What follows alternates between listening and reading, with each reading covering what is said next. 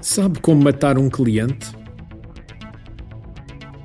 Não se preocupe, embora eu goste muito de artes marciais, não lhe vou apresentar nenhum golpe ninja para aniquilar os seus clientes ou a sua concorrência. Vamos antes falar de alguns erros que se cometem num processo comercial. Vamos dividir isto em três momentos distintos. O primeiro momento será quando ainda não conhecemos o cliente e o queremos abordar para marcar uma reunião. Nesta fase, os maiores erros que encontro frequentemente prendem-se com o facto da maioria dos comerciais não fazer o seu trabalho de casa, ou seja, preparar os processos de abordagem ao potencial cliente.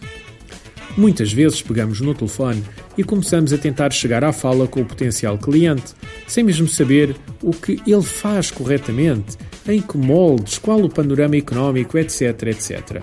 Ou seja, a nossa abordagem vai um bocadinho na onda do Boa tarde, gostava de falar com o Sr. Engenheiro XYZ. Do lado lá, a maior parte das vezes temos uma pessoa que pensa imediatamente, tu e mais 300 hoje, e pergunta qual é o motivo. Ao que nós respondemos, era para marcar uma reunião com ele, para ver se podemos trabalhar em parceria, para vos conhecer, para ver oportunidades para ambas as empresas. Ou qualquer outra treta deste género, que do lado de lá faz ligar os alarmes que dizem com letras grandes e vermelhas, acompanhadas por sirenes da polícia: Alerta, vendedor. E a partir daqui está tudo perdido. Levamos com o habitual. Não pode atender, ligue mais tarde, para a semana, foi viajar para a Conchichina. Como é que podemos evitar isto? Bem, se fizermos o nosso trabalho de casa, podemos investigar o que é que os nossos produtos podem fazer para a empresa dele e ao telefone ser muito mais eficazes. Por exemplo, gostaria de agendar uma reunião com o Sr. Engenheiro XYZ, dado que neste momento estamos a trabalhar com algumas empresas do vosso setor de atividade e faça um produto inovador que temos, conseguimos chegar a poupar 30% do vosso consumo de qualquer coisa, enfim. Apenas necessito de 15 minutos do tempo dele. Ora, vamos lá analisar isto. Primeiro, estamos a trabalhar com estabelece uma base que pode criar curiosidade do lado de lá e dá-nos ao mesmo tempo credibilidade. Se pudermos usar nomes de clientes reais, ainda melhor. Segundo, conseguimos chegar a poupar 30%. Dá-lhe a ideia clara que o podemos ajudar a resolver um problema que ele tem. Terceiro, 15 minutos do seu tempo. Mostra-lhe que vou ser rápido e provavelmente não o vou fazer perder tempo. O truque aqui é que ele perceba claramente que tem a ganhar com o facto de nos receber e que fica a pensar: o que é que eu perco em investir 15 minutos do meu tempo? Se conseguirmos isto, já ganhamos a primeira batalha. O segundo momento que eu vos gostava de falar é o processo da reunião. Um dos maiores erros que vejo nesta área prende-se com dois vetores: não ouvir, falar demais. A maior parte dos vendedores não sabe ouvir acha que ouvir é mentalmente estar a preparar um contra-argumento ou então a pensar em tudo menos naquilo que o cliente tão generosamente lhe está a facultar. Ligado a isto vem outro problema: fala demais.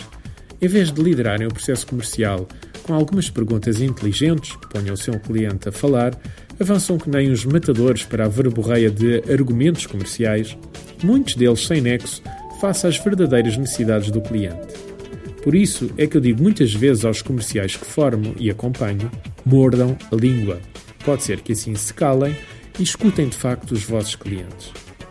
No decorrer do processo comercial, após a reunião, um dos maiores erros que verifico tem a ver com a falta de calma por parte dos vendedores. Uma das coisas que alguns vendedores parecem não entender, principalmente os mais novos, é que não é por fazerem 20 chamadas de seguimento que os vossos clientes vão fechar o negócio. A única coisa que vão conseguir é saturar o cliente e fazer com que ele pense que estão desesperados.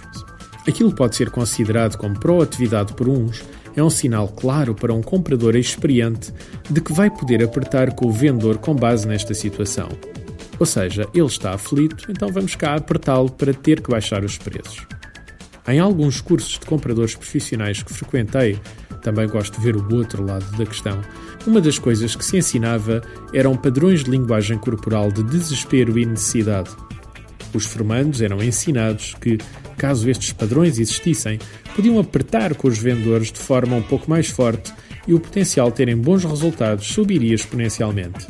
Aliás, essa é uma das razões pelas quais eu opto por ensinar a negociação nos nossos cursos de vendas na ótica de quem compra e não na ótica de quem vende.